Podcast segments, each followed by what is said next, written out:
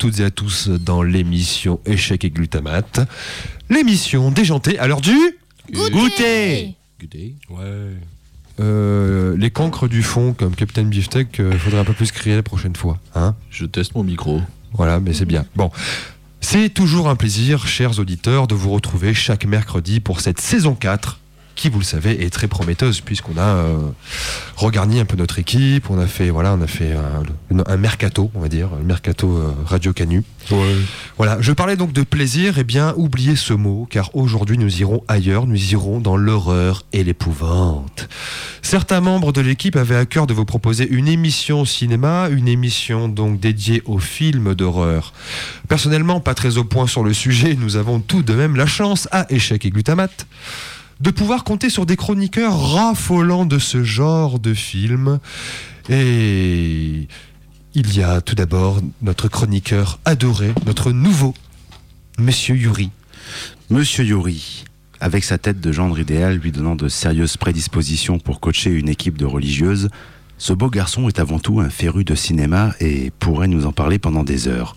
Membre d'AOA Productions, renommé notamment pour sa Zombie Walk et son festival de science-fiction, il a aussi réalisé des courts-métrages sulfurés remarqués sur la toile. Son objectif ultime est de réaliser des films pour adultes dans lesquels s'entrechoqueront momies, zombies et jeunes filles en perdition dans un gangbang aussi saignant qu'une plage de débarquement. Et on présente aussi Prof Tob. Bonjour Prof Top, bonjour. Bonjour Prof Tob. Bonjour. Prof Tob, comme son nom l'indique, est un célébrissime professeur en théologie appliquée. Il enseigne dans la prestigieuse Gluta School de Melun. Amoureux des liturgies, il ne mettra jamais un glaçon avant une giclée de pastis. Pour le plaisir des auditeurs, Dieu l'accompagne et lui dicte ses chroniques. Notre créateur serait-il lui aussi une éponge lubrique Amen.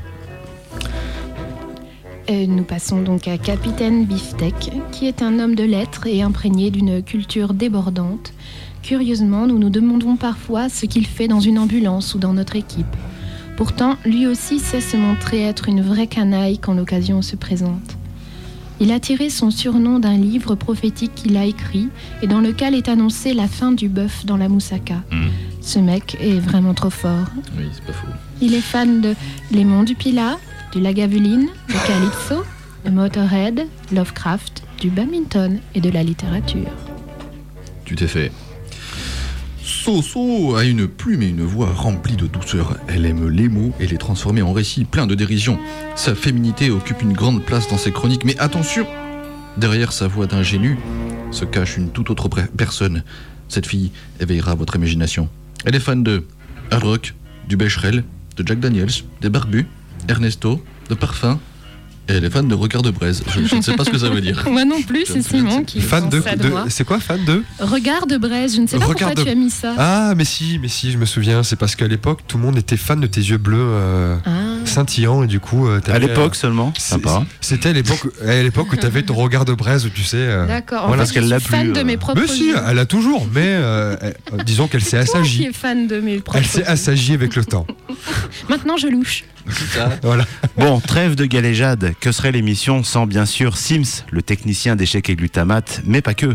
Sa tâche consiste aussi à contenir les crises de manque de Prof Tob, c'est moi, et de conditionner les velléités théâtrales de Monsieur Lassu, qui n'est pas là aujourd'hui, il fait du théâtre justement. En d'autres termes, sa présence consiste à faire la police durant une heure d'émission. Dans ces conditions, il est difficile pour lui d'éviter certaines erreurs techniques. Fan de sa fille, Afex Twin, Apocalypse Now. C'est quoi ça? La Frag, La frog. Himalaya, boîte à rythme et des moresques. C'est là où on se rend compte que Prof Top, tu bois vraiment du label 5 tous les soirs. Parce que Du lafro quoi? De la frag. Là, je sais pas, j'avais l'impression, on dirait Deep Throat presque. Y a écrit Left Throat. Il est fan de Deep Throat? Il y en a, il y en a. Bon, euh, comment s'est passée votre semaine alors, le petit loulou? Ah bien, Ça va Vous êtes content Vous êtes heureux? On est heureux. Épanoui. Alors, Yuri, toi, tu vas nous parler de trois films. On va y revenir après. Oui, mais Est-ce que on tu a- peux quand même les, les nommer Oui, bien sûr. Euh, on fera ça, on garde ça pour la fin de l'émission. Bien sûr, bien une sûr, petite présentation, une petite critique de, de trois films récents d'horreur qui m'ont plu, moi, ces dernières années. Ce sera Les Ruines de Carter Smith, Dead Silence de James Wan et Eden Lake de James Watkins. Super. Voilà, on en parlera un peu plus longuement tout à l'heure. On va se régaler. Donc, euh, vous connaissez l'émission, c'est une émission thématique. Aujourd'hui, jusqu'à 18h, on va parler des films d'horreur, enfin du genre film d'horreur. Donc, euh, vous avez entendu, on a des chroniqueurs merveilleux, Radio Canu et surtout Échec et Glutamate. En attendant, je vous laisse avec un petit morceau d'agresseur.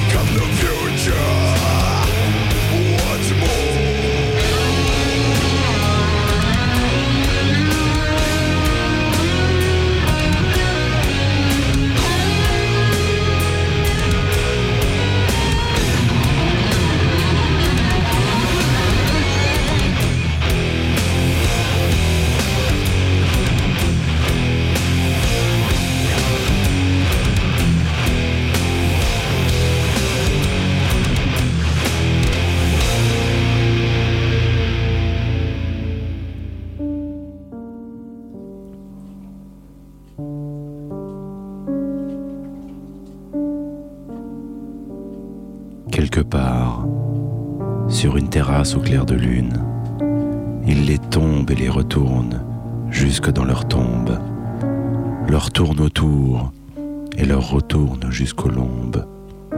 Et elles tombent, toutes, les autres après les unes. Qu'a-t-il besoin de dire de cette véritable hécatombe? Témoin de ces unions, les anneaux de Saturne assistent indifférents à ces annales taciturnes, dont les victimes ne sont que volages palombes.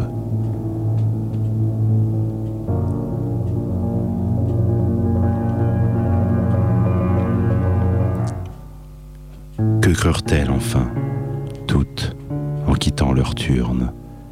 Quel serait, sous Hécate, un envol de colombes, avant l'auguste aurore, ce couvre-feu des bombes?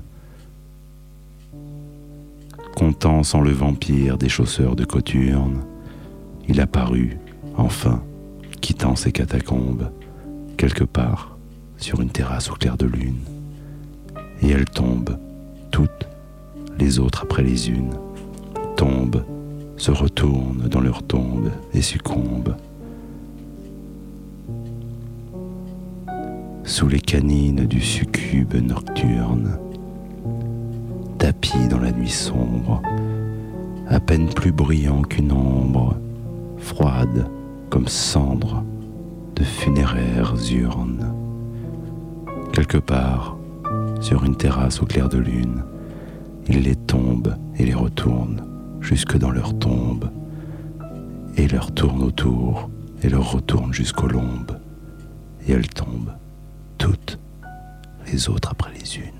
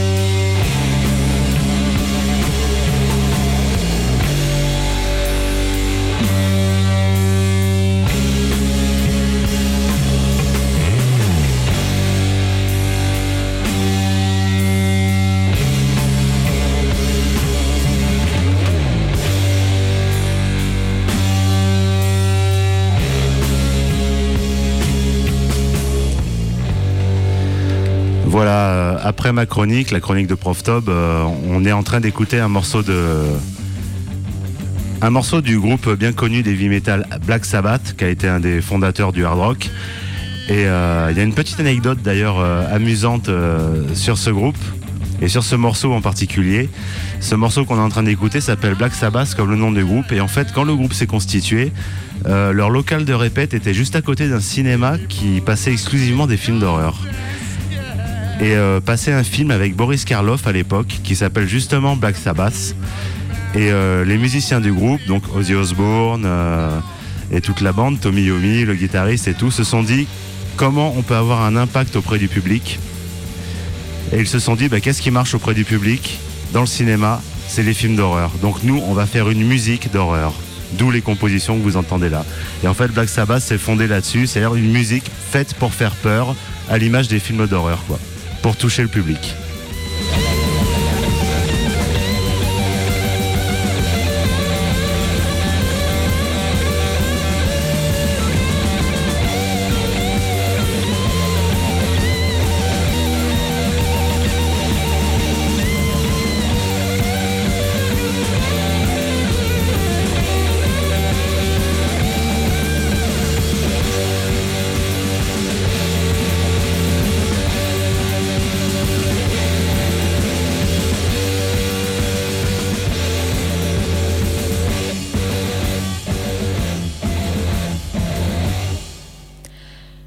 J'appris que le thème de l'émission Échec et glutamate était les films d'horreur, je me suis tout de suite dit Ah bah facile, je vais commencer par définir ce qu'est un film d'horreur selon, par exemple, le public. Nous ne craignons pas tous la même chose. Un boursicoteur sera effrayé par un film sur la crise de 29, Depardieu devant un monde sans alcool, et Captain Beefsteak avec un film sur des doigts en sang. Bref, vous avez saisi, chacun son angoisse. Mais je me suis rendu compte alors que les films d'horreur n'opéraient plus sur moi. Comment écrire dessus? C'était fini, je n'avais plus de réaction, j'étais une frigide de l'effroi. Heureusement pour moi, l'équipe d'échecs et glutamate compte désormais Yuri, le spécialiste du cinéma. Je me retourne alors vers toi, Yuri. Trouve-moi un film d'horreur. Je veux retrouver les sensations que procure ce genre de film. Comme je souhaite que tu acceptes sans rechigner ce défi, je vais tenter de te charmer, telle une sirène, et te faire ma supplique en chantant, sur l'air d'une célèbre chanson de Boris Vian. Soyez indulgents, s'il vous plaît. Depuis quelques années, me voilà bien désemparée. Impossible d'avoir les fois. Les films d'horreur, c'est plus pour moi. Alors quand je t'ai vu, Yuri, je me suis dit, youpi, youpi, tu as de si grandes connaissances. Tu vas trouver, chamboule mes sens. Fais-moi peur, Yuri, Yuri, Yuri. Je veux de l'horreur. Ouh, fais-moi peur, Yuri, Yuri, Yuri. Moi j'aime les films qui font ah. Il va lui faire peur. Il va lui faire peur. Il va lui faire peur. Il va lui faire peur. Je m'imagine déjà blotti contre mon héros, ce cher Yuri. Jeu du son et du brouillard, avec aucune échappatoire. Pourquoi un, pa- un film de vampire La terreur doit me faire vomir. Que la frousse me prenne aux tripes. Que veux-tu? C'est ça mon trip. Fais-moi peur, Yuri, Yuri, Yuri. Je veux de la terreur. Sois mon professeur, Yuri, Yuri, Yuri. Moi j'aime les films qui font Ah Vas-y, fais-lui peur. Vas-y, fais-lui peur. Vas-y, fais-lui peur. Vas-y, fais-lui peur. Yuri, donne-moi des sensations, je veux faire dans mon pantalon. Ne crains pas de m'affoler, ne t'inquiète pas, je veux chialer. J'ai déjà tout vu, tout entendu, j'en ai marre de ces films de princesse. Je veux quelque chose de bien tendu, quitte à devoir serrer les fesses. Fais-moi peur, Yuri, Yuri, Yuri, je veux des crieurs. Aouh des dépeceurs, Yuri, Yuri, Yuri. Moi j'aime les films qui font!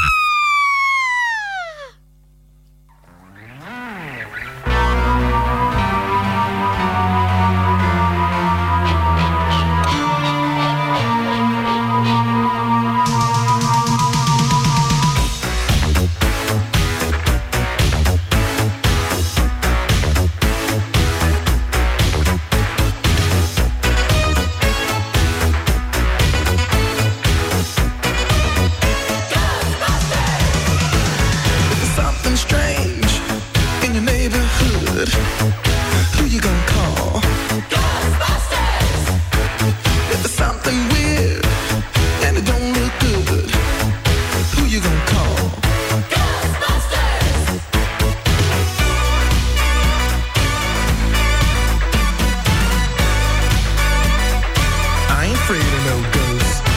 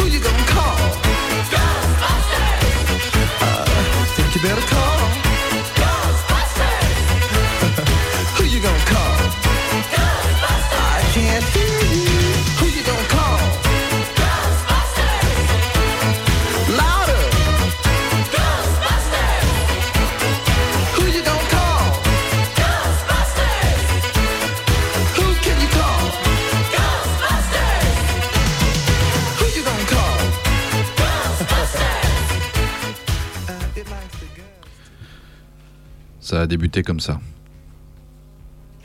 Last night, you were inside the house. J'ai fait un rêve la nuit dernière. Tu étais à l'intérieur de la maison.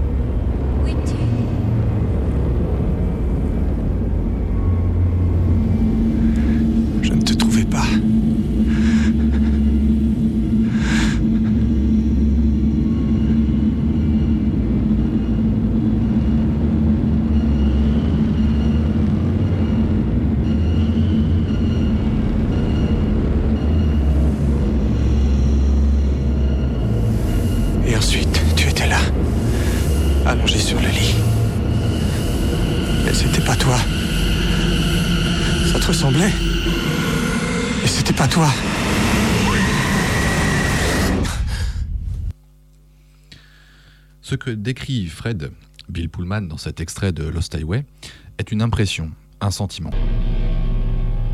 Les Allemands ont un mot pour ce sentiment, un mot qu'on ne peut pas vraiment traduire en français, un mot qui partage un peu de son sens avec l'anglais uncanny, sans pour autant en être l'exact équivalent. Ce mot allemand dit plus et dit exactement le sentiment de Fred. Ce mot, c'est unheimlich. Das Unheimlich. C'est le titre d'un article de 1919 du bon docteur Freud. Il a vite été traduit en français par Marie Bonaparte sous le titre L'inquiétante étrangeté. C'est la traduction pour Marie Bonaparte de l'Unheimlich. Cette traduction est aussi chelou que la plupart des, des traductions de films anglo-saxons par les Français. Pourquoi, par exemple, The Hangover devient Very Bad Trip en français On sait pas. Je pense que Marie Bonaparte est encore vivante et que comme elle est un peu gaga et qu'elle ne veut pas raccrocher les gants, le Centre national de la cinématographie lui a confié ce job débile. Traduire les titres de films américains en titres de films français mais en gardant un titre anglo-saxon. J'imagine qu'elle ne travaille pas toute seule et qu'elle est aidée par les Shadocks et le Chapelier Fou.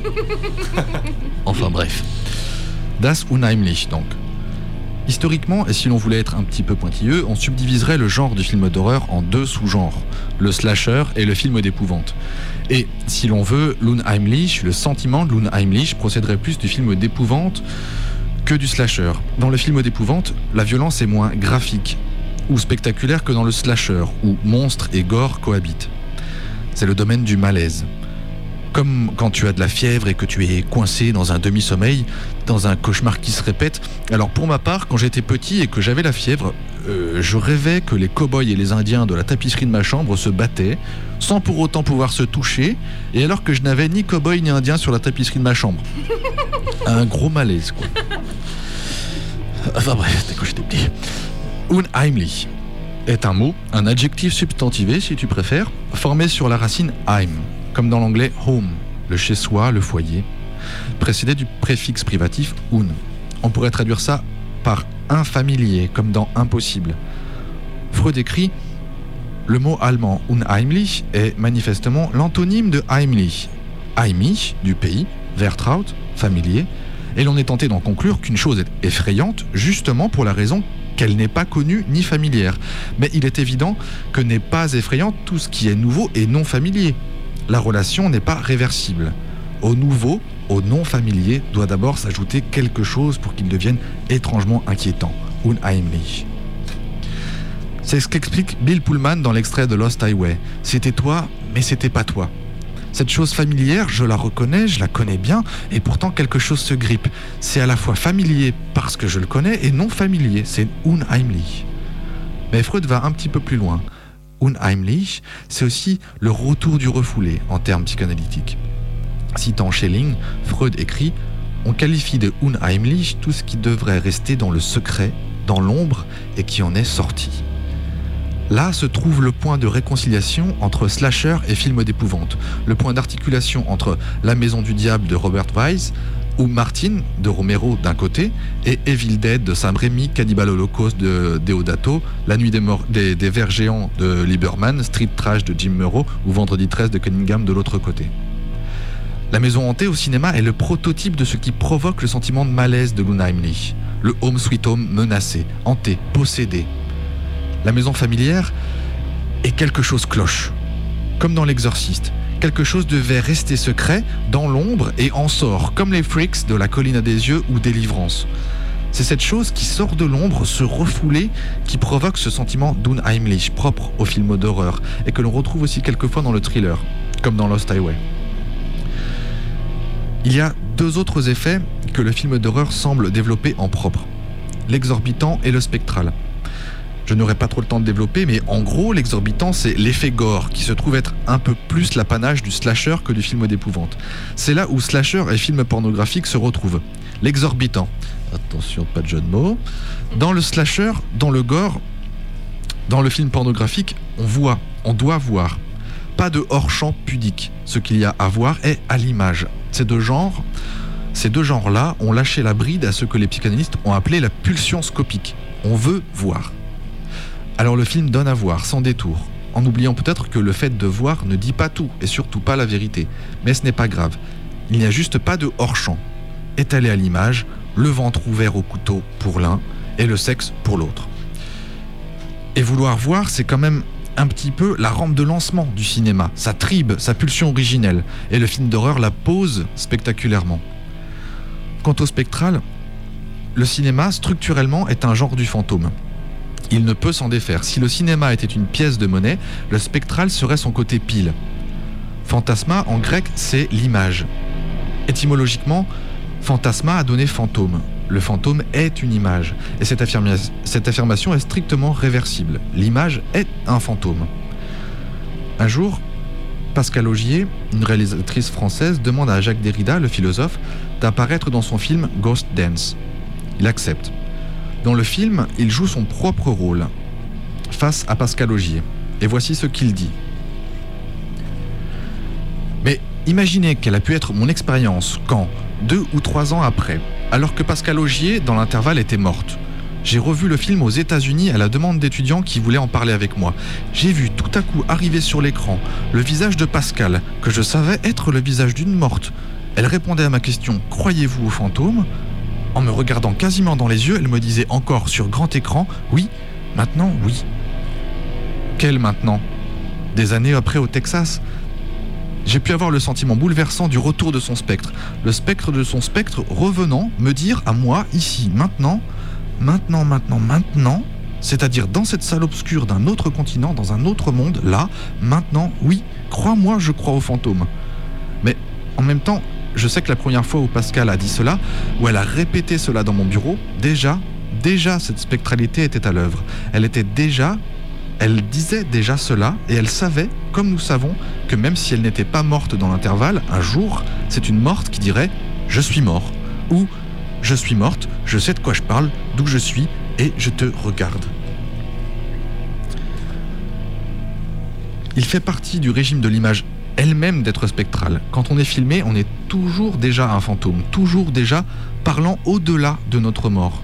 C'est ce que le film d'horreur exhibe spectaculairement, ce régime de l'image-là. Et pas que dans les films de fantômes, mais aussi dans ces films qui mettent en scène spectaculairement la mort. L'Unheimlich, l'exorbitant ou le spectral, c'est parce que le film d'horreur exhibe sans détour ces piliers fondamentaux du cinéma, tout genre confondu, qu'il ne peut pas être un accident bâtard de l'histoire de l'art. Mais que s'il se constitue lui-même ainsi, c'est parce que le film d'horreur lui-même, en tant que genre, n'aime rien tant que l'obscurité et l'absence d'honneur et la relégation dans les genres dits mineurs. Parce que c'est son lieu d'efficience. Le film d'horreur, c'est le retour du refoulé qui fout le bordel dans la famille. Le génie de la famille dont on se demande pourquoi il ne fait rien d'autre de plus glorieux, de plus respectable. Alors que c'est depuis cet endroit précis qu'il voit tout et reconstruit tout.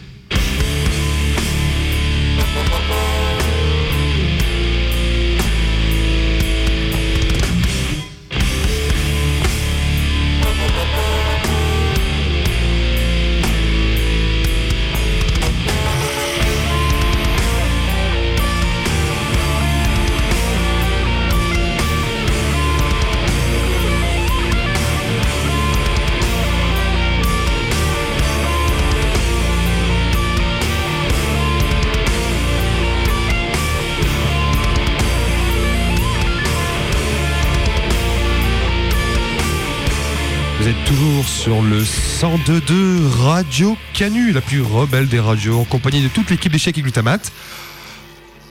Alors vous avez euh, sans doute remarqué qu'on est un peu bouillant aujourd'hui. Méchante émission sur les films d'horreur, mais on va finir en beauté, car on a la chance d'avoir dans l'équipe un astronaute légendaire qui est maintes fois allé sur euh, l'orbite de la Terre et qui aujourd'hui va nous parler donc de trois films, trois films qu'il a kiffé, qu'il a adoré, donc trois films d'horreur. Bonjour Yuri, Bonjour. ça va? Ouais, ouais, bien. T'en fais un peu trop sur la présentation, mais. C'est vrai? On va s'en sortir. bon, voilà, j'ai- décidé aujourd'hui de vous, vous présenter trois films d'horreur. euh, je me suis dit, je vais. Voilà, mes camarades et- ont, ont très bien présenté le, le genre. Euh, qu'est le cinéma d'horreur, le film d'horreur. Euh, je me suis dit, on va prolonger euh, l'expérience en vous proposant, chers auditeurs, trois films d'horreur récents parce que tout le monde connaît les, les grands classiques du cinéma d'horreur. Euh, je vais pas les citer tous, mais voilà, tout le monde a des, toujours des, des titres en tête, des voilà, ces, ces films d'horreur un peu favoris. Mais on connaît pas toujours les, les films les plus récents qui sont sortis. la belle vie. Donc je vais vous présenter trois films. Le premier des trois, alors ces trois films, je les ai sélectionnés aussi Tout simplement parce que moi, euh, sur moi, ils ont marché en tout cas. Euh, moi, j'ai, euh, moi, ils m'ont fait peur, on va dire. Euh, ce qui, en soi, euh, fait déjà d'un film d'horreur un bon film d'horreur. Ah Oui, c'est dire. Le premier dont je vais vous parler, c'est Les Ruines. Les Ruines de Carter Smith, sorti en 2008. Carter Smith, à la base, c'est un scénariste euh, qui, euh, qui, a, euh, qui, dont c'est la première réalisation, Les Ruines. L'histoire, je, je vous fais un petit topo sur l'histoire. C'est en gros un groupe d'amis américains, étudiants, qui passent leurs vacances à Cancun, au Mexique, et euh, qui vont rencontrer un touriste allemand et, euh, et son pote grec, qui vont les emmener visiter une espèce de pyramide maya qui est coincée au milieu de la jungle. Alors une pyramide genre inconnue, genre la pyramide qui est pas sur les cartes. Euh, ça fait huit jours qu'ils se mettent la race au camping. Du coup ils se disent allez on va on va faire une petite expédition dans la jungle.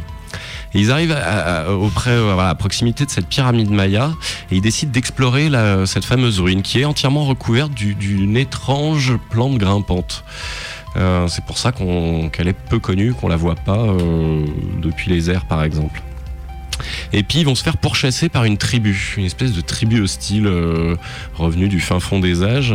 Et ils vont se retrouver, bah voilà, gagner le sommet de la pyramide. Et ensuite tout le film va être une espèce de huis clos sur, euh, au sommet de cette pyramide. Euh, C'est un peu Tintin et les Picaros en fait, non? Il y a, ouais, oui et non. J'irai pas jusque là. On part dans du fantastique pur là dans ce film. Euh, Pardon, Sim, si vous voulez intervenir, t'es con. Merci Tom. oui, l'intervention qui ne servait à rien. Euh, cette fameuse plante Non, C'était pas grimpante, méchant ce que j'ai dit. Ouais, la, plante, la plante grimpante. cette fameuse plante grimpante qui se révélera être une espèce de, de plante carnivore euh, à moitié vivante. Je, je vous spoil le moins possible. Ce qui fait que ce film est très intéressant. Euh, déjà, il se passe étrangement, c'est un film d'horreur qui se passe en, en plein jour. Euh, ça, c'est en soi suffisamment étonnant pour être noté. Euh, c'est un film de, pure horreur graphique. Euh, c'est ce qu'on définit parfois comme de la pure horreur. On montre, il y a de la violence, il y a des choses un peu crados. Notamment, je vous, cette scène fantastique de, de un des personnages qui se fait amputer d'une jambe. voilà, enfin, je vous laisse imaginer. En gros, ils ont à disposition un couteau suisse, un gros caillou et un feu de camp. Tu, tu, tu kiffes en fait, tu serais pas un petit peu, euh, un petit peu sadique dans ton genre, un petit peu voyeur? Ah bah pour le cinéma d'horreur, il faut toujours un petit peu. bah, C'est un peu ce qu'il nous offre, hein, le cinéma d'horreur. La, la puissance de cette scène, c'est que justement, elle utilise euh, ad- admirablement le hors-champ. C'est-à-dire qu'on voit pas directement euh, ce qui s'y passe et en même temps, on a l'image en tête. Et ça, c'est ça, c'est assez dingue. Voilà, les ruines, assez fun. euh, voilà, bande de jeunes euh, avec tout ce que ça implique, film américain. Euh, je vous le conseille, il est euh, très très fun à regarder. Donc super. Second Second film, Dead Silence de James Wan, sorti en 2007. James Wan qui est notamment connu pour avoir créé le, premier Saw. Euh, Saw qui est, euh, qui est connu de tout le monde euh, a priori. Euh, moi, moi, ja- j'ai pas vu. Moi j'ai jamais vu que le premier film. hein. Mais le- la série est considérée comme la série la plus rentable de l'histoire du cinéma d'horreur d'ailleurs. Mais James Wan n'a réalisé que le premier Saw. Et son deuxième film, ça a Il a été réalisé Dead plein d'autres Silence. films après. euh, ouais, voilà, Dead Silence. Dead Silence, euh, Insidious, il prépare Insidious 2. euh, L'affaire Euh, Warren, Dead, euh, tout ça, ouais, il est ouais. en train de tabasser dans le milieu du cinéma d'horreur. Euh, dans le cinéma d'horreur, c'est devenu. euh, il, est, Référence. il est malaisien, je crois, à l'origine, et il bosse en Australie surtout. Euh, James Wan, donc Dead Silence, film fantastique, euh, un pur film d'épouvante, d'ambiance, euh, une histoire de, de, de marionnettes, de ventriloque. Euh, c'est voilà. Tout, tout le film euh, tout le film est autour de cette espèce de marionnette de ventriloquie qui poursuit euh, qui tue des, des, des gens. On sait jamais trop comment. Il y a vraiment cette ambiance fantastique pure où ce serait plus ou moins le fantôme de, du, du- de, la, de la nana qui, qui fabriquait ces, ces marionnettes de ventriloquie, euh, qui vivrait à travers ces marionnettes, euh, très très sombre, une angoisse et une frayeur euh, qui, qui marche vraiment tout du long. Euh, il faut le voir, il faut se créer le contexte. Pour voir ce film, il faut se mettre dans un, dans un vrai bon contexte, faut, faut s'enfermer, se mettre dans le noir, faut lancer le film et ne jamais euh, en sortir, ne jamais couper, ne jamais mettre pause. Euh, je, vous, je, vous, je vous le conseille vivement parce que voilà, pour son ambiance qui marche vraiment bien. Moi, j'ai eu très très peur en regardant celui-là. Et dernier film que je veux vous présenter. Mais un peu en, très très temps. court. En très très court, je suis désolé, Et pourtant, c'est celui que j'avais le plus envie de vous conseiller, c'est Eden Lake de James Watkins, euh, sorti en 2008, film anglais. Euh, les trois acteurs principaux sont Kelly Reilly, euh, qui est l'actrice qu'on a pu voir dans l'auberge espagnole notamment, Michael Fassbender, qu'on retrouve dans pas mal de films depuis 10 ans. Euh, je vous les cite pas, mais il y en a pas mal entre euh, Prometheus, euh, X-Men, etc. Et Jack O'Connell, qu'on a pu voir notamment dans la série Skins. Euh, L'histoire, c'est, euh, ça se passe. Il est incroyable celui-là parce que ça pourrait être une histoire vraie. Il y a rien, il y a aucun élément fantastique. C'est de la pure horreur, on va dire sociologique, euh, qui met en scène des personnages les uns contre les autres, on va dire. Euh, L'histoire, c'est Jenny qui est maîtresse d'école. Euh, son petit ami et elle, ils vont quitter Londres pour passer le week-end euh, au bord d'un lac, un week-end romantique. Et la tranquillité de leur week-end va être perturbée par une bande d'adolescents, à la fois bruyants, agressifs, qui sont un peu à côté d'eux au bord du lac, avec un gros Rottweiler. Et à bout de nerfs, les deux héros vont finir par leur demander de baisser le son. Grosse, grosse erreur, grosse erreur. Ça va partir méchamment en couille. Juste pour terminer, le détail vraiment Vraiment dernière phrase. Incroyable euh, qui voilà euh, dans l'ambiance un peu délivrance etc c'est la manière dont le dont le film nous amène à, être à la fois euh, spectateur du film mais à être acteur aussi notamment par cette espèce de, de, regard caméra qu'a le- l'un des personnages le dernier plan du film une manière de nous dire oui vous êtes témoin de ce qui s'est passé. Vous êtes plus que témoin vous êtes impliqué parce que vous aussi vous ne dites rien euh, vous aussi, vous vous taisez et vous aussi, vous laissez faire. Euh, admirable, vraiment. Je Ok, Merci à désolé, il va falloir qu'on on- on va devoir passer les-. Juste avant qu'on rende l'antenne, j'ai Oui, juste oui. une petite annonce à faire qui va durer euh, 10 secondes. Euh, euh, ce soir au Toy Toy Le Zinc euh, à Villeurbanne, le Toy Toy Le Zinc, la compagnie Le Spang qui euh, reprend l'esthétique du soundpatting de John Zorn. Alors j'ai pas le temps d'expliquer, là on est à la bourre et tout. Euh, donne un concert à 20h en entrée libre. Alors si, vous savez pas quoi branler euh, d'ici 2 heures de votre soirée, n'hésitez pas à aller au Toy Toy Le Zinc à Villeurbanne pour aller voir la séance de